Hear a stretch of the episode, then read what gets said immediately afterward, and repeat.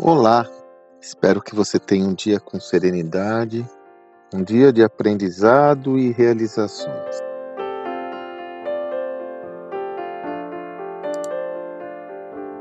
Nós nunca podemos esquecer que a formação da nossa, do nosso pensamento, do nosso psique, né, a formação do que somos como indivíduos, ela é egressa, ela é oriunda da evolução do indivíduo, do ser humano. Né?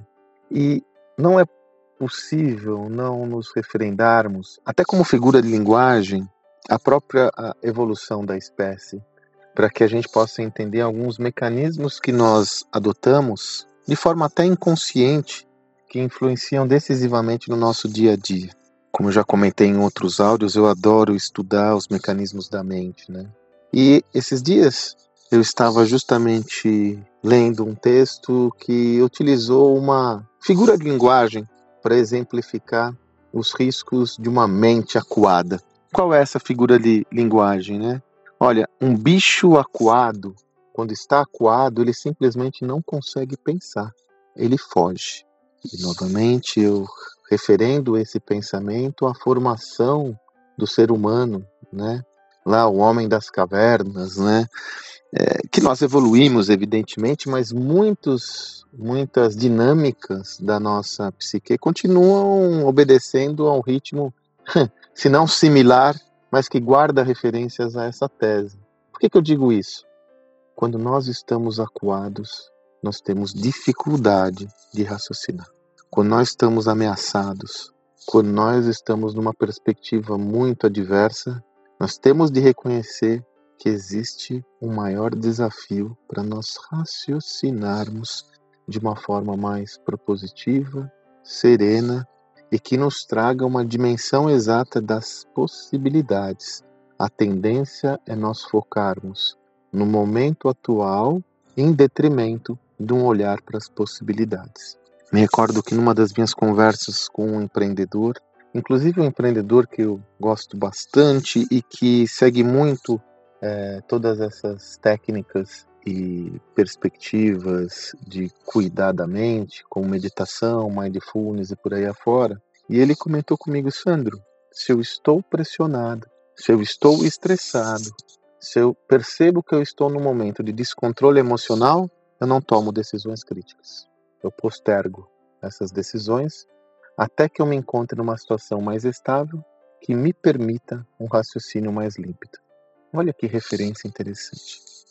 E eu lembrei desse, desse insight para compartilhar com você, porque realmente nós passamos por um ambiente muito adverso. O ambiente já estava complexo antes do Covid, devido às transformações por qual o mundo passava, e com a pandemia adquiriram nuances e contornos muito dramáticos. É, via de regra, nós nos deparamos com situações limítrofes, situações que envolvem ou risco de vida de entes queridos ou até a perda de entes queridos, né? Então, isso traz um outro elemento para sua estabilidade emocional que pode fazer com que você perca a perspectiva do todo. Um bicho acuado não raciocina, ele foge. Então, qual que é a, a minha proposição para você? Cuide da sua mente. Cuide-se. Essa busca por um maior equilíbrio, ela é imperativa para que você tenha condições de ter um raciocínio mais límpido, orientado a enxergar as possibilidades em detrimento de um foco exclusivo nos danos causados por movimentos adversos no seu contexto. Isso não significa se alienar do problema, pelo contrário, significa você respeitar o problema, mas, sobretudo, entender as possibilidades derivadas desse problema. Isso é tão maluco que quando nós ficamos com a mente confusa, nós não conseguimos nem destrinchar o problema, nós não conseguimos nem entender a natureza do problema, nós não conseguimos nem entender a causa raiz, porque existe uma verdadeira confusão mental. Isso, se você é um líder, um empreendedor, uma empreendedora, seguramente essa instabilidade vai derivar ou vai influenciar, vai vazar para toda a sua equipe. Cuide-se. Ah, isso talvez fique para um próximo áudio. Um bicho aquado não tem prazer também. Um bicho aquado também não goza, não tem prazer. Mas vamos por partes. por enquanto é isso. Espero que você tenha um excelente dia e até amanhã.